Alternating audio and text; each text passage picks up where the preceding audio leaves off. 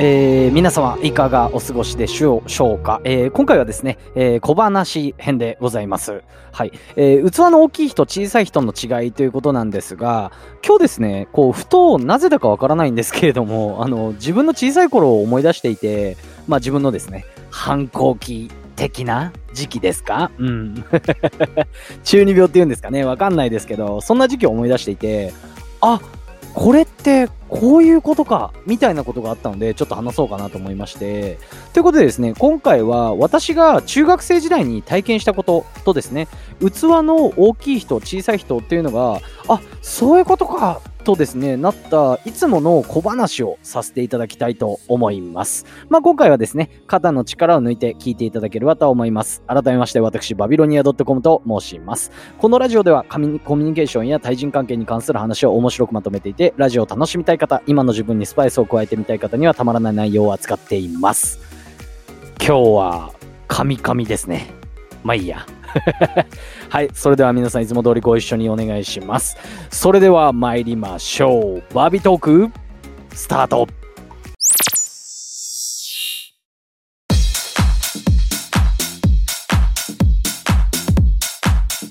さあ、えー、いろいろお話ししましたが、えー、そもそもですね、こう、皆さん、器の大きさって何なんだってね、小ささって何なんだってね、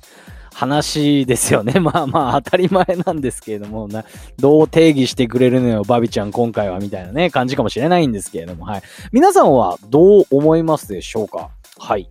えー、まあ、器の大きい人って、まあ、イメージですよ。うん、私からすると、何て言うんですかね、こう、どしっと座ってるっていうかね、うん、なんかこう、何起きても大体落ち落ち着いてるみたいな感じですし、こう逆にね、えー、器の小さい人っていうのは、こう何かとこう、なんていうんですか、怒鳴るじゃないですけど、怒ったりとか、なんか注意してきたり、口うるさいなうわー、みたいなね。融通きかないなみたいなね。うん。ね、そんな感じだと思うんですけど、こうね、なんでじゃあそういう差が生まれるのかってちょっと考えてみたんですよ。はい。まあ器の大きい人って、まあそもそもね、あのさっき言ったイメージっていうのもそうなんですが、強制とかってしてこないですよね。こう、なんかあったとしても、なんていうんですか、こう、おーほほ、大丈夫だよみたいなね、こう、なんていうんですか、あの、スラダンの安西先生みたいなね。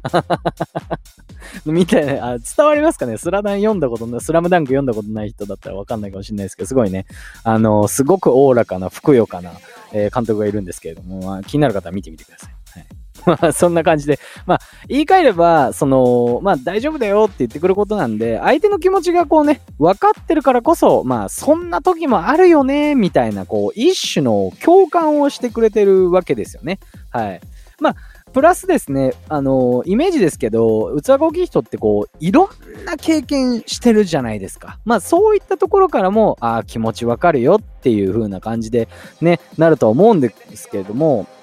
なんて言うんですかね。こう、ってことはなんですよね。逆、要は反対を言ってしまえば、こう、小さい人って自分が受け入れられる度量の、こう、範囲外、要は経験してない世界だからこそ、こうね、えー、怒ったりだったりとか、過敏に反応してしまうっていうふうに思ったんですよね。うん。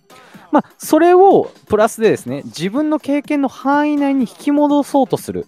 これこそが、なんていうんですかね、でやり方を強制したりだったりとか、こう、例えばね、何かこう、やり方をね、こう、自分が思うようなやり方じゃなかったら、こう、なんていうんですか、違う、これはこれこれこうだ、こうやってやれ、うわーみたいなね、感じで言う人だと思うんですよ。うん。まあ、簡単にまとめると、まあ、経験外のことが起きた時に、それがこう、経験したことがないからこそ、ある意味のパニックを起こして、それを自分の経験内に合わせようと強制する。これこそが、あの、器の小さい人の、あの、行動だと思うんですよね。まあ、もう、なんていうんですかね。ある程度ここまでお話したのでわかると思うんですけれども、えー、器の大きい人と小さい人の違いっていうのは、やはりですね、その経験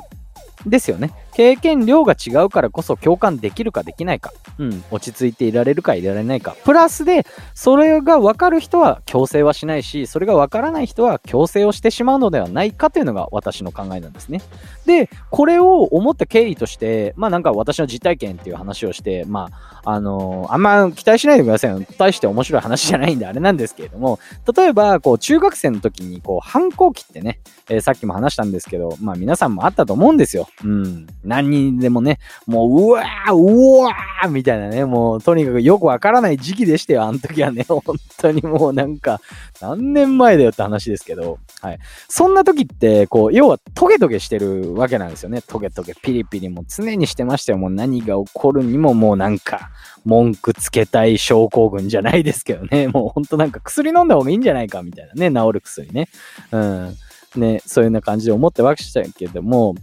まあ、周りの大人たちって、こう、なんて言うんですかね、こう、私がこう、トゲトゲしてても、あの、その大人たちも反抗期を経験しているわけだから、なんかこっちがね、なんかこう、反抗的なことを言ったとしても、ああ、そういう時期あるよな、みたいなね、スタンスでいてくれるんですよね。やっぱりそういう時って。うん。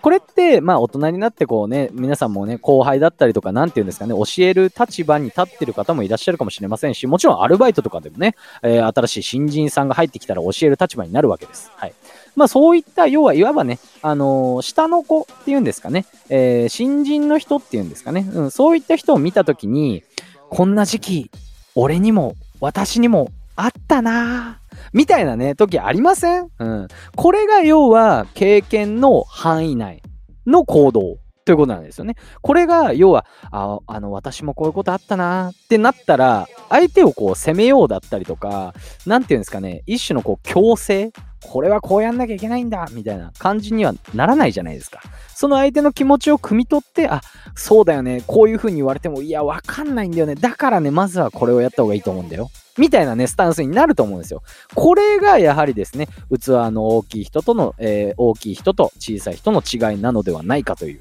今回のお話でした。はい。皆さんもね、えー、いろいろあると思うんですけれども、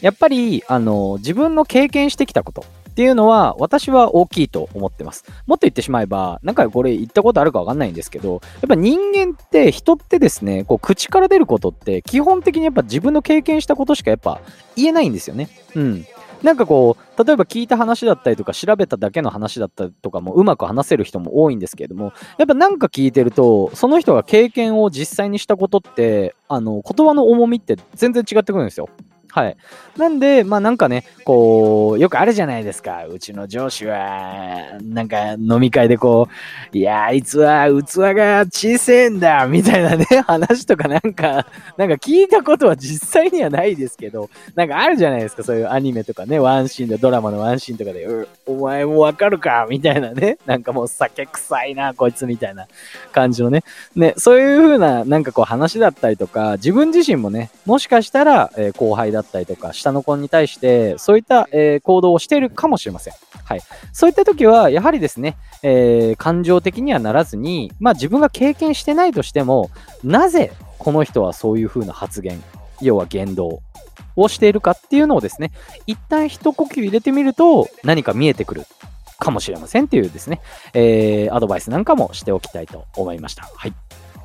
まあ、いかがでしたでしょうか。まあ、今回はですね、こんなお話しさせていただきました。毎回ですね、ちょっと、えー、変わった視点だったりとか、今回みたいな小話なんかをさせていただいてます。はい。えー、もし面白いと思った方、いいねだったりとか、コメント、さらにはですね、フォローの方、通知オンでよろしくお願いします。合わせてですね、概要欄の方に、えー、私、Twitter、Instagram をやっていて、そして、そしてですね、毎度毎度懲りずにですよ。毎度毎度懲りずに、はい、今回も、えー、概要欄の方に、えー、合わせて聞きたい関連音声載せさせていただいてます。今回はですね、えー、器の大きい小さいっていうお話をしたので、概要欄の方には、ちょっとまあニュアンスは違ってくるんですけれども、完璧主義者、皆さんの周りにもいますよね。意外とそういった人って、なんかこう仕事ができたりとかいろんなイメージあるんですけど、なんか近づきづらいじゃないですか。なんですけど、実はそういった人たちって、好きでそうはなってるんではないっていうですね、えー、お話からどういう風に接したらいいかっていうお話なんかをさせていただいてます。結構面白いので気になる方は、えー、聞いてみてください。それではまた明日バイバイ